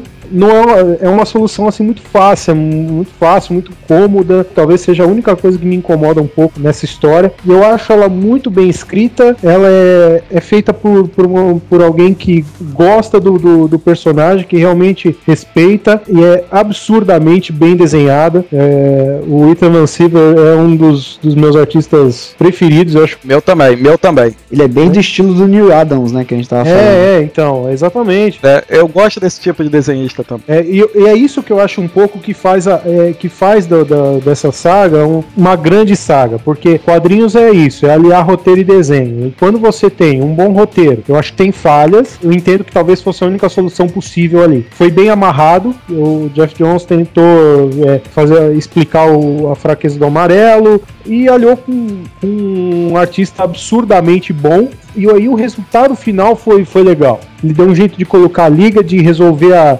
penenga dele com o Batman. Ele, ele amarrou tudo, ele cercou tudo e veio com um negócio, com uma coisa nova. O fato de ter trazido o Sinestro de volta, e aí a gente nunca vai saber se ele trouxe já pensando no que ele pretendia fazer em seguida, abriu a brecha pra Sinestro Corpse War. Por mais que a gente fale que, porra, o, o Rebirth é uma, boa, é uma boa história. Se você for pegar ali na, na unha, Rebirth não é mais nada do que uma boa história. É até é porque também não dá pra fazer a, uma coisa, uma é, grande história. Sim. É, é boa, não é tudo ruim. aquilo para resolver é. e ainda fazer um negócio nível Cavaleiro das Trevas. O Jones ele conseguiu fazer muito bem, assim. De 0 a 10 é 8. Sinestro Corpus War é praticamente a guerra Chris Crew da DC. O Lanterna Verde deixou de ser tipo mais um herói, mais um cara que voltou para ser a principal franquia da DC. E eu acho que ali ficou consolidado toda uma mitologia, né? Que eu acho que não existia muito pro, pro Lanterna Verde. Por mais que o, que o Jones ele seja punheteiro, era de pratista, e gosta dos clássicos, ele tem um padrão, ele assim, ele arredonda as coisas pro clássico, ele bota, tipo, bota na mesa as cartas que o povo conhece e a partir daí ele constrói outras histórias. E os desenhos são sensacionais, né, cara? É a grande virada. Ali a história se tornou realmente foda. É, ele criou toda aquela história das leis, né, das leis do, do, do livro de Oa e tal, pô, sensacional. Realmente ele criou toda uma mitologia. Fora ele assim, incorporou mesmo o, o Lanterna e, e é legal que não é só a série principal que é boa também. As, as, as séries a tropa, satélites é, também são legais. O que eu achei legal no, no Sinestro Corps War, e aí a gente vai falar depois sobre a, a, a Blackest Night, que é a série depois que veio depois dessa, né? Foi que ela ficou bem centrado ali em Lanterna e Tropa, Lanterna e Tropa, sem envolver muitos outros títulos da DC. O, o Sinestro Corps War, ele foi um evento é, localizado na publicação ele foi muito bem concentrado. Ele não foi assim um evento que foi obrigatório no meio da, das séries de todas as séries. Só que é aquilo, cara, todos os tains têm uma história boa para contar. Aquela última página que mostra quem são os guardiões do, da tropa sinestro, velho. Tu vê lá o Super Cyborg, o Superboy, o Superman Prime, né? E o, o anti-monitor, cara. O... Porra, é um negócio pra tu. Caralho, fudeu. É, quem é decenalta das antigas que olha o anti-monitor, você acha que você cagar nas calças, velho. É aquilo, né? O Sinestro, ele resolve criar a tropa dele, né? Com os anéis amarelos e tal. E aí também a gente não sabe. Será que naquele momento o John já tava com a ideia de criar as outras tropas também? É, a partir de Sinestro Corps War, se não me falha a memória, o próximo arco é Origem Secreta. Aí aparece a expansão, tá? Aí o, o, o Jones ele vai lá e bebe na fonte do próprio do homem, né? O Alan Moore. Ele tem as cinco inversões lá, né? Que eram os criminosos lá que eles são os criminosos que o Abin tinha prendido, só que eles têm o poder da profecia. E eles jogaram a ideia de que o, o anel do Abin ia falhar no momento que ele mais precisasse. Hum. E desde então ele começou a andar de nave. E de fato, ele foi atacado, né? Aí o, entra a, a, nova mitologia, que é por um das cinco inversões, que era o Atrocitus, que é o, o primeiro Lanterna Vermelho, ele é atacado e o anel falha, conforme o cara tinha previsto. Mas me parece que ele, na verdade, só morreu porque ele estava numa nave. Se ele não tivesse na nave, ele não teria morrido. Ou seja, os caras, na profecia lá atrás, quando falaram para ele, é, fizeram a profecia correta, ele realmente morreria, mas foi o fato dele ter acreditado que fez ele morrer. É exatamente isso. Era uma história curtinha, oito páginas no máximo. Pra você ver, o Alan Moore conseguiu definir todas as, toda a base que o Geoff Jones depois criou, né, pro Lanterna Verde, em uma história de oito páginas. Isso é o cara ser genial mesmo, né? Cara... É. Isso sem falar, tipo, da aparição do Mogo, é, da profecia. O que eu falei, né? o Mogo não comparece às reuniões. É, o Mogo, a história, o nome da história é Mogo não socializa. Saiu na, na, na animação lá dos, dos, Cavaleiros Esmeraldas. Saiu naquela edição especial, né? Isso. Todas as histórias de super-heróis é, da DC escritas pelo Alan Moore, que, pô, essa edição é obrigatória, cara. Essas histórias são é muito boas. Qualquer um que goste de quadrinhos tem que ler essa edição, porque é sensacional mesmo. Mas a ideia das tropas em si. Eu vou fazer uma denúncia. Primeiro gibi do Lanterna Verde que eu, que eu li, eu já criei essas tropas todas. Aham, uhum, Cláudia, senta lá. Quando eu fazia um desenho, eu pegava todos os lápis de cor e fazia igual. Geoff Jones, você roubou facas! Puta que pariu. E eu acho que todas as crianças foram plagiadas nessa brincadeira, porque a ideia é muito massa velho pra ser ignorada, né? não, é o tipo de coisa que quando você vê, você, porra, tava aí o tempo inteiro, como é que eu não pensei nisso antes, né? Às vezes porque era muito ridículo, né? Não, não é, cara. Aí é que tá. A ideia podia passar, passar pela cabeça de uma pessoa se você imaginar que seria ridículo. Mas quando você lê como o cara relacionou isso com, com as, as histórias que ele contou, pô, não tem como você dizer que. Com calma e com jeito, você come o cu do sujeito, rapaz. Voz da experiência aí do, do Facas falando. Não, mas se você parar pra pensar, quantos escritores tiveram uma ideia parecida e acharam que era. Não, isso não vale É a pena, não. Dependendo do escritor, foi até bom ter, ter desistido, cara. Imagina o Ron Mars escrevendo uma merda dessa. O que, que é legal na- na- nas tropas das cores? Você tem lanternas verdes, os amarelos, beleza, até aí tá legal. Eu acho a, a tropa do- dos lanternas vermelhos muito foda, como, como conceito. A tropa amarela já não bastava como vilões? Não, mas não precisava. Aí é que tá, nem todas essas tropas são de vilões. Isso que é o legal, cara. Na verdade, criou uma mitologia. Eu não tô contando Cara, como nem um todo, vilão. se você tô parar pra ver, nem todas as tropas são tropas, né? É, né? É isso. Tem uma que é um cara só. O Lanterna Laranja eu acho muito louco. Não, eu, eu acho a ideia muito louca. Mas é assim, é um negócio pra você fazer uma, uma história ali e beleza, deixa quieto. A Safira Estrela eu acho uma besteira. A Safira Estrela já estava lá, né, cara? É, aí é que tá. A Safira Estrela foi um jeito de você conseguir explicar até aquela relação da Carol com o Hal Jordan. E eu vou te falar, o Sorvilo, eu, eu tenho a revista que aparece o Predador, que seria o Parallax da Safira Estrela, cara. Pô, eu lembro dessa, dessa história. Eu ainda não li essa, não. É boa? Não.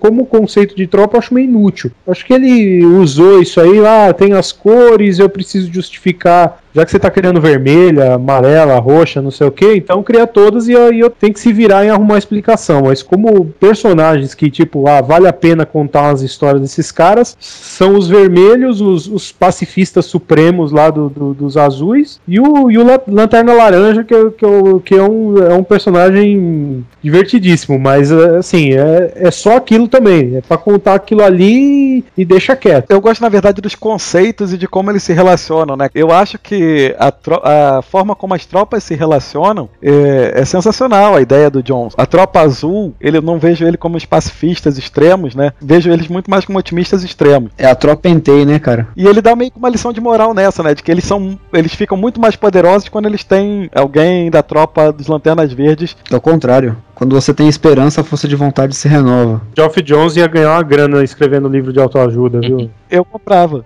Ele, ele deu uma entrevista nessa época que ele tava criando as tropas. Ele falou que é meio que tipo um negócio que ele carrega, que ele realmente acredita que, que as emoções são tipo espectros de energia. É muito cientologia na, na, na explicação dele, assim. A única tropa que eu achei que ficou meio forçada a barra realmente foi a tropa vermelha, apesar de eu gostar bastante. Você acha? Eu achei forçado foi a, Indil, a, a Indigo lá, que não, não, não diz.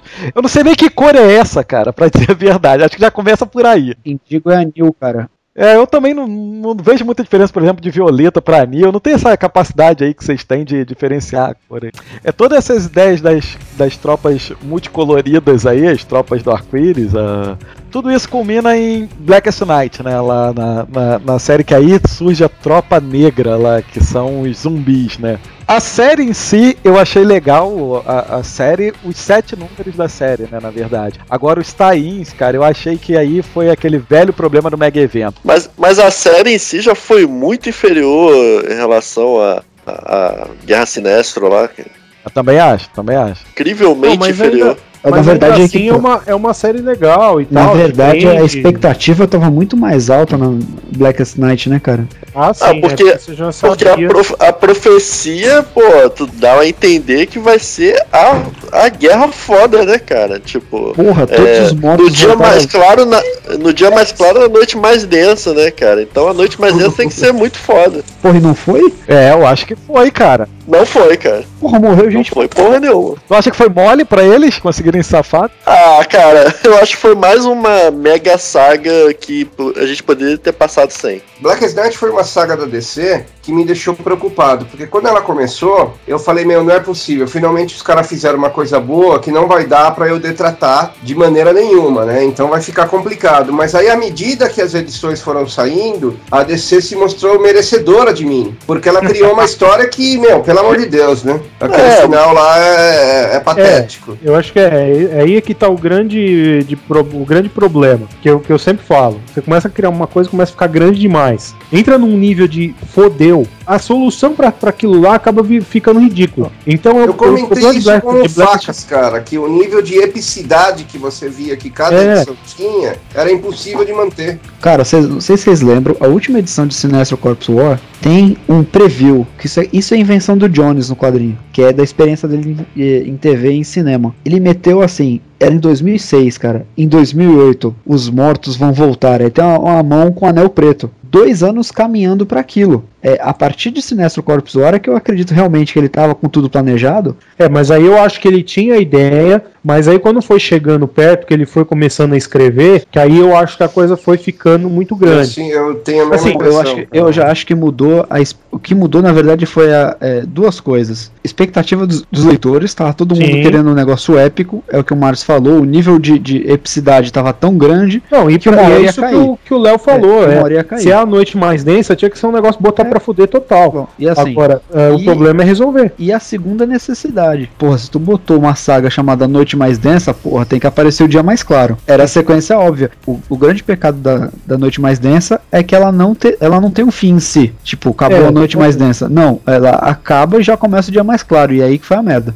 É, porque já fica, fica aquela sensação de que não se resolveu nada ali, né? Exatamente. Mas assim, não é nem, nem me incomoda muito isso. Me incomoda, o que me incomodou um pouco foi a solução final do, do, do, do Necron e tal. Mas até aí a, a, a história a história tava seguindo série principal. O resto descartável, Cara, assim, descartável. o final- Foi, descartável. foi, a, a série, no fim das contas, foi um caça-níquel pra ressuscitar personagem. Né? Sim, sim. Essa bola tava cantada, cara. Assim que apareceu a tropa da morte, ia aparecer a tropa da vida, cara. Eu acho que era aquela ideia que, assim, já que vão, em algum momento, iam trazer todos aqueles personagens ali de volta, a gente também tem que lembrar que alguns desses personagens que foram trazidos de volta morreram durante a série também. Então, quer dizer, não, não pode nem se dizer que, ah, não, foi pra poder trazer os caras de volta só. É, O Aquaman ia voltar em algum momento você acha que a DC ia ficar sem o Aquaman? É, é. É, não, até aí, Caçador de Marte ia voltar, a gente sabia que ia voltar. Aí Black Knight você fala, legal, tal. é, tem tem um- umas falhas, coisas que você pode, né? Mas o desenho também é bom,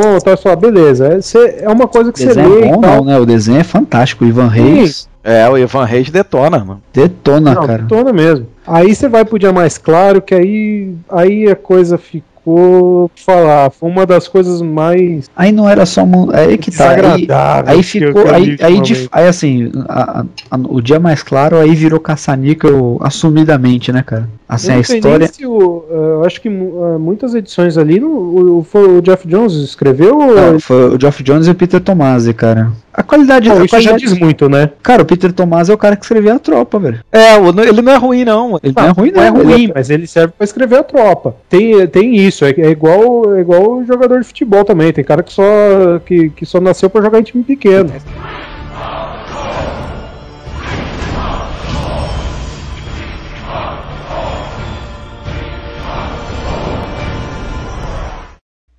E nesse quadrinho comenta de hoje, a gente não tem dúvida nenhuma de qual é o tema, né? Vamos falar sobre o filme do Lanterna Verde. Falar ou descer o malho, como alguns aqui estão ansiosos por fazer. A gente vai fazer aquele esquema então, a gente vai falar a nota do filme e da opinião, né? Então vamos começar. Então, Léo, qual a tua nota pro filme? O que, que você achou dele? Pô, eu vou dar a mesma nota que eu dei pro Capitão América. Vou dar 8.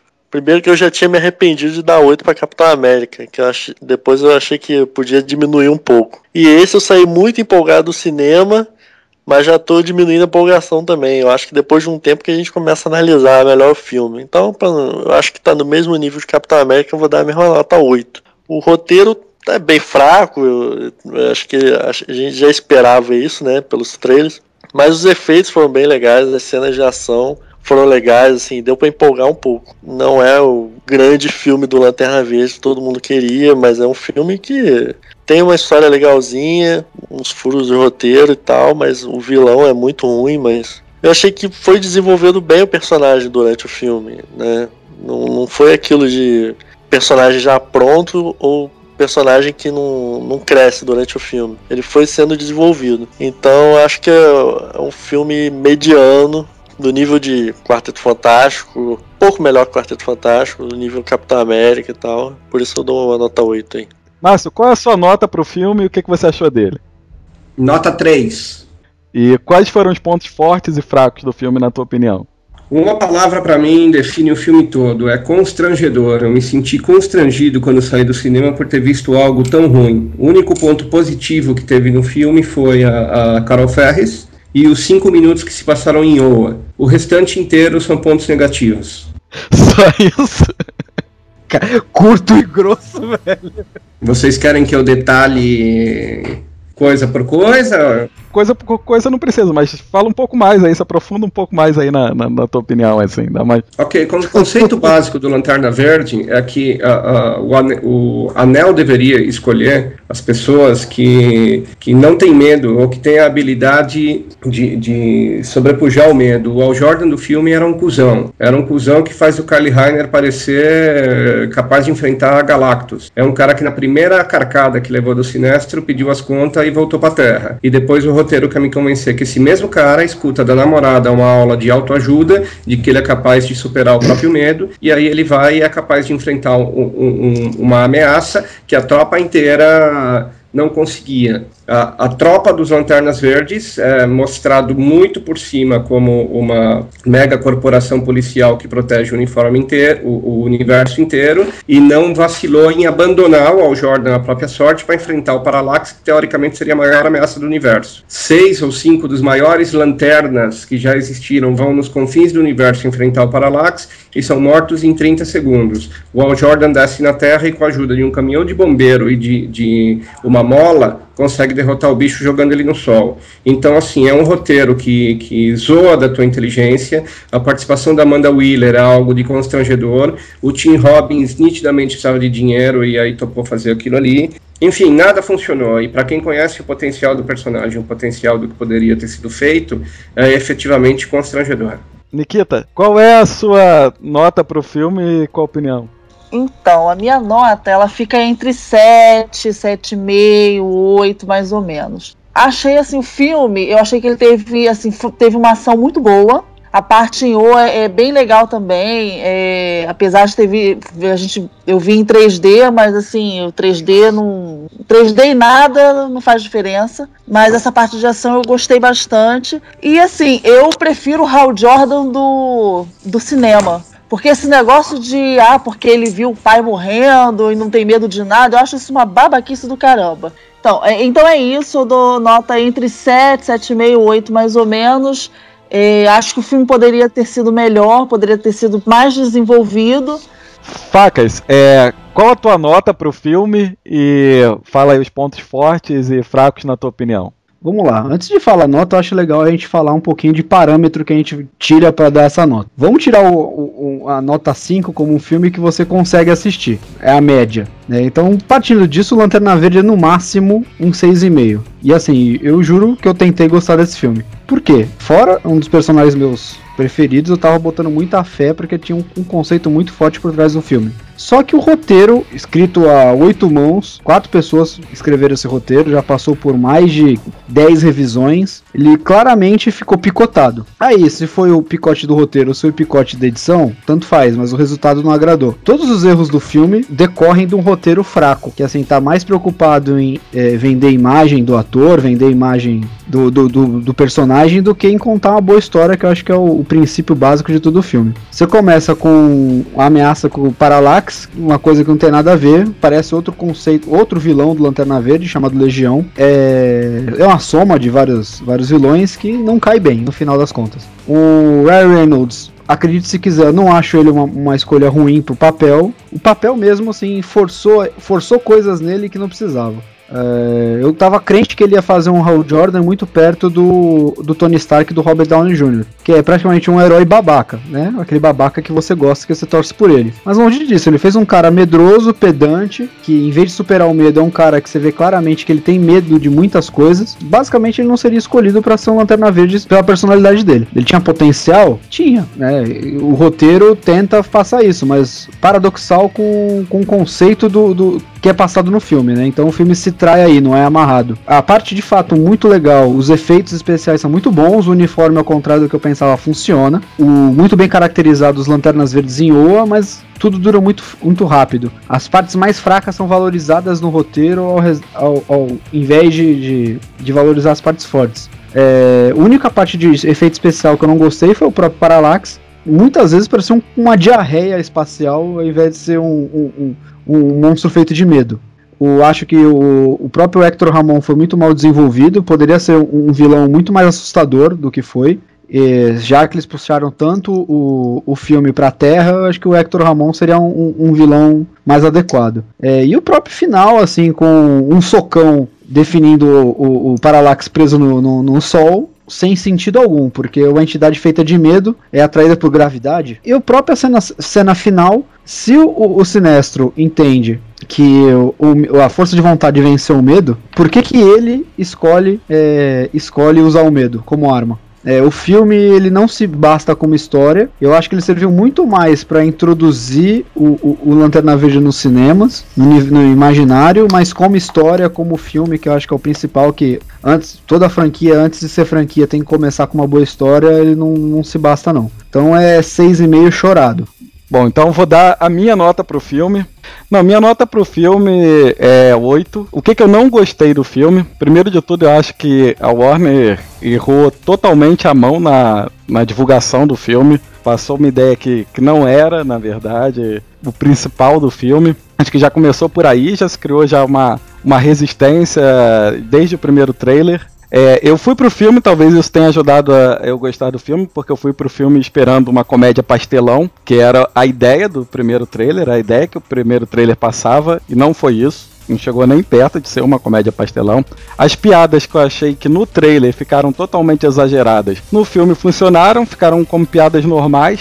O vilão sempre cria uma ameaça gigante, uma coisa bem é, é, difícil de, de para qualquer um lutar e a resolução é sempre um pouco abaixo do que a gente espera, né? A resolução vai sempre deixar quem. Mas um ponto positivo é que o herói do filme venceu o vilão. Isso não foi um, um, um, alguma coisa que aconteceu naquele momento, simplesmente ele usou uma informação que foi dada para ele no início do filme, pelo que Wong usou isso no final. Se era o suficiente para derrotar uma ameaça como Parallax, é óbvio que não era. Não, não tinha como. Aliás, não tinha como um Lanterna Verde derrotar o Parallax. Não tinha como a tropa inteira ali, como ficou mostrado, sem, ser um, sem usar o artifício de roteiro, derrotar o Parallax. Ah, não, mas não deveriam ter usado o Parallax como vilão. Ah, sim, mas usaram. E dentro do filme, acho que não, não, não ficou tão ofensivo como vocês disseram personagem do Hal Jordan, esse realmente foi é, é, é o alvo de, de, de, maiores críticas aí. Em alguns pontos, o filme foi fiel. Hal Jordan é um cara bastante inconsequente, ele mostrou ser no filme. Quem viu Amanhecer Esmeralda 2 viu as merdas que o cara fe fez. Ele fez uma série de, de merdas e depois pagou por elas e cresceu com isso. Eu procurei interpretar o filme como sendo o início do Hal Jordan. Ele não tinha como ser super autoconfiante até por conta de uma personalidade irresponsável, é, inconsequente e tal, é um pouco difícil você passar essa imagem de que o cara era assim, mas ao mesmo tempo era um cara determinado, resoluto. É muito difícil. É, são, são, duas, são duas personalidades quase que antagônicas ali. E aí eu acho que o personagem do filme é um Hal Jordan aprendendo ainda a ser Hal Jordan. Ele ia chegar um, um dia a ser o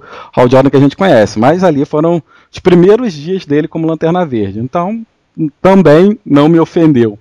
Mesmo sendo muito fã do Al Jordan que a gente conhece hoje. Como sendo o cara realmente hiper determinado. Outras coisas que eu gostei no filme foram as referências é, que, que a, a, a, moda agora é fazer referências, tiveram boas referências, o, referências a Safira, referências à própria história da Amanda Waller, é bem igual dos quadrinhos, né? Nunca pensei que mostrariam isso em um filme da DC. É, é difícil, né, a vida que ela teve mesmo que por alguns segundos no filme. Os construtos do Hal Jordan me incomodaram, porque eu queria ver mais. É... Na verdade, eu queria ver só taco de beisebol, luva de boxe, mão gigante. E ele fez uma série de outros construtos mais é, elaborados, que parecia muito com o Kylie Rainer, e eu não gosto desse tipo de coisa. Mas no final, o que derrotou vilão do filme além, foi uma mão gigante. Isso para mim foi uma, uma, a cereja do bolo do fã do Hal Jordan. No Frente dos Ovos, como eu falei, é um filme qual fui com a expectativa lá embaixo, expectativa de zero. Me surpreendeu muito positivamente. Entre os civis, entre quem não conhece o personagem, o filme foi um bom filme. Até pelo que eu tenho visto das pessoas que não conhecem nada de quadrinhos e que falaram comigo que gostaram do filme, acharam um filme bom, etc. Então, quer dizer, não vai ter um 2. Foi um fracasso de bilheteria, o que eu acho que não tem nada a ver com exatamente qualidade, porque teve, tiveram filmes muito piores que foram melhores de bilheteria. Eu acho que a cena final, Sinestro colocando o anel, ficou gratuita, mas assim, ela estava ali colocada para ser melhor explicada num segundo filme que não vai acontecer. Então a gente vai poder falar mal dessa cena para sempre, porque nunca vai ser, nunca a gente vai entender o que, que aconteceu ali. Eles mataram a franquia com a divulgação errada. Essa é a minha opinião sobre o filme. Infelizmente não veremos um Lanterna Verde 2 pelo menos dentro dos próximos 10 anos. Ah, o review do Laurentino foi, é, foi um escárnio e eu não respondo a escárnios. Não foi, cara. O cara falar que a cereja do bolo foi o, o, o Parallax tomar uma mão gigante não tem seriedade, velho. Desculpa. Ué, o cara, o cara vive a vida dele fazendo mão gigante, você não queria que aparecesse uma no filme, e dando uma porrada no vilão do filme. Aliás, isso foi muito bom. O vilão do filme, não sei se vocês repararam, ele não sumiu do nada. A ação do herói do filme teve algo a ver com a derrota dele. Aquele vilão que seis dos melhores lanternas não conseguiram derrotar, era uma ameaça que a tropa chegou a deixar de acreditar no poder da força da vontade para chegar a cogitar e, e fazer um anel do poder de de medo, para enfrentar medo com medo. Esse vilão foi o que foi derrotado por um cara amador que não sabia usar o anel direito e derrotou um ser que é feito de projeção de medo. Hal Jordan foi é, ganhou, salvou o filme, salvou o mundo por roteirismo. É o único poder invencível, roteirismo. Mas é, cara, mas se for pensar, é assim em todo quanto é filme de herói. Eu não tô entendendo por que, que vocês estão tão revoltados com o Lanterna. Isso acontece todo filme de herói. Cara, a justificativa que você tá dando para falar que o filme é bom, cara, é a seguinte: é, então, o filme é bom porque mostra um herói juvenil, mostra não sei o que, não precisa ser exatamente o Lanterna. Então, pra que fazer um filme, cara? Se você for muito pro lado do arrogante, muito pro lado do, do, do, do cara, é, o que vai ser, vai criar antipatia com o público. Já começa por aí. O Robert Downey Jr. te mandou um abraço agora, viu? O Robert Downey Jr. é arrogante, cara. Ele toma umas porradas logo no primeiro. O cara já, já, já vai parar dentro de uma caverna, já se fudendo. Logo. Não, mas ele, mas ele vai parar dentro da caverna, mas porque ele é babaca ele é, ele, é, ele é arrogante, ele é autoconfiante. Tony Stark seria um Lanterna Verde perfeito. Você leu alguma coisa do que o Jeff Gomes escreveu pro, pro Lanterna Verde? Se, se você tivesse li, lido alguma coisa, você ia ver que esse não é o personagem que foi adaptado. Cara, mas até aí, porra, pra mim, sinceramente, o Thor não foi o que eu li a vida toda e isso não me ofendeu. Ah, mas é que tá, mas o Thor ficou melhor do que os quadrinhos. Aí é que tá, aí tá vendo? É o que eu tô te dizendo. Tem gente que acha isso. Porra, mas eu não é o Thor que eu li. Pode não ser o Thor da década de 70 ou aquele Thor que você cresceu, mas se você pegar a, a, as últimas fases do Thor. Oh, você tinha pelo menos dois roteiros, dois roteiros assim, bons para você adaptar para um filme de origem do Lanterna Verde. Tinha dois que você tinha que se basear, que é Origem Secreta Amanhecer Esmeralda. Não, cara, o, o, o primeiro voo. O primeiro voo, é, não sei, o primeiro voo ele mostra muito bem a tropa. É, o primeiro voo não dá, cara. Ia ser 500 milhões aí para ser fracasso de bilheteria de novo. Porque eles iam cagar na, na, na divulgação da mesma forma.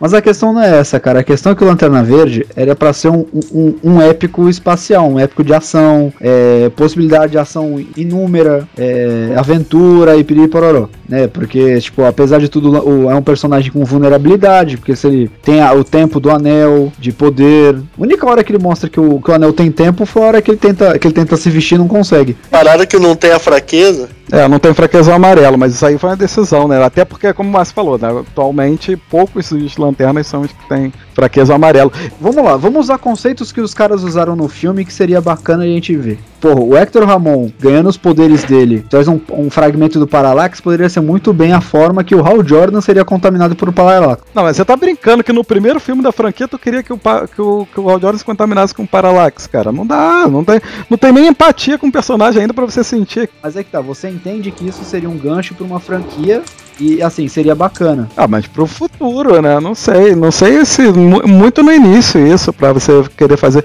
Gente, é, é, um filme de origem. O que eu quero dizer, na verdade, agora falando, falando sério, sem ser personagem nem nada, é que é o seguinte: o filme não é, realmente, não é nada daquilo que a gente espera. Não é nada, não. Não é tudo aquilo que a gente esperava num filme do Lanterna Verde. Como nenhum filme de herói que eu vi até hoje, eu espero que Vingadores me surpreenda nisso, foi o que eu esperava ver num filme de herói. Pô, eu vou te, vou te, dar, vou te dar um exemplo. É, é, um filme que tem mais coisa do que eu esperava. Homem de Ferro. Não se gastou milhões, também não se reinventou a roda. Se contou uma boa história. É onde o Lanterna Verde pecou. Não, é, mas aí é questão de opinião, como eu falei. Tem, quem, quem não conhece o personagem já considerou uma boa história. Eu, eu achei que é, existe uma má vontade grande em relação a, a, ao filme por conta da primeira divulgação. Primeiro, Leandro, esse negócio de Hal Jordan só faz mão gigante, taco de beis- beisebol. Cara, ninguém é tão limitado assim.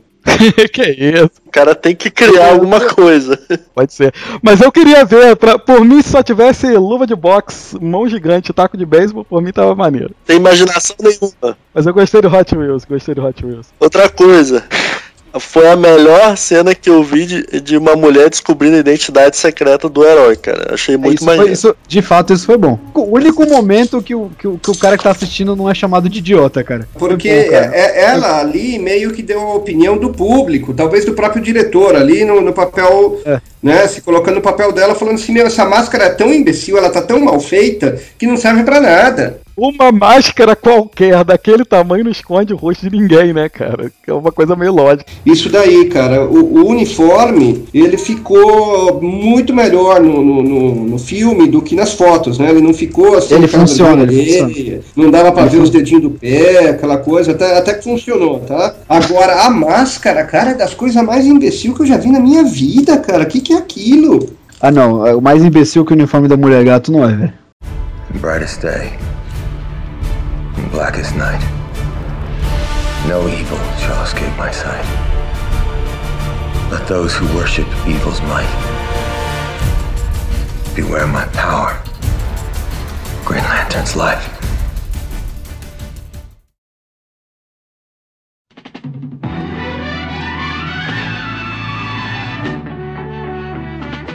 O cara desenha, o cara. Algum problema com quem desenha?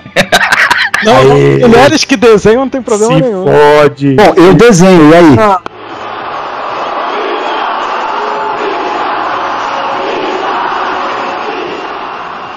Eu tenho problema com Você é Cai pra mulher, mão, cai pra mão então, mané. E você é uma bichona até aí. Cai pra mão então, mané. Chega aí. Esse aqui é o irmão desse, rapaz. E detalhe, né? Assim, é, é. Ah, não, eu errei aqui, esquece. A gente vai falar sobre isso no, no retorno do, do Real Man, mas é, é, não era bem aquilo, né? É, Cara, Real Man é um negócio gay pra caralho, vamos falar real. É é verdade. Real porra, Man, fala. porra. Eu, vocês são Porra. preconceituosos. Senão vou mandar, vou, vou mandar o Luiz colocar um, um bichona aí toda vez que você falar isso aí. Mas o Hum, da poltrona. Hum, galera. Você é uma bichona! Cara, no Brasil muita gente gostou do filme, cara. Ah, cara, brasileiro vê zorra total, não leva o Brasil em consideração.